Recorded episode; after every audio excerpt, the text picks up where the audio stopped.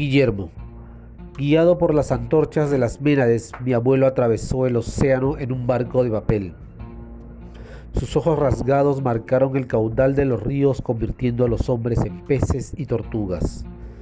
Entre banderas rojas y dragones de jade blanco, me sumerjo en su historia. Bebemos el rocío de las palmeras y masticamos un poco de chonta para saciar la sed.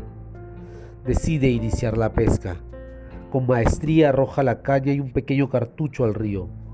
Un fuerte sonido invade la selva y enseguida anochece. De la ayahuasca su efecto es, me dice.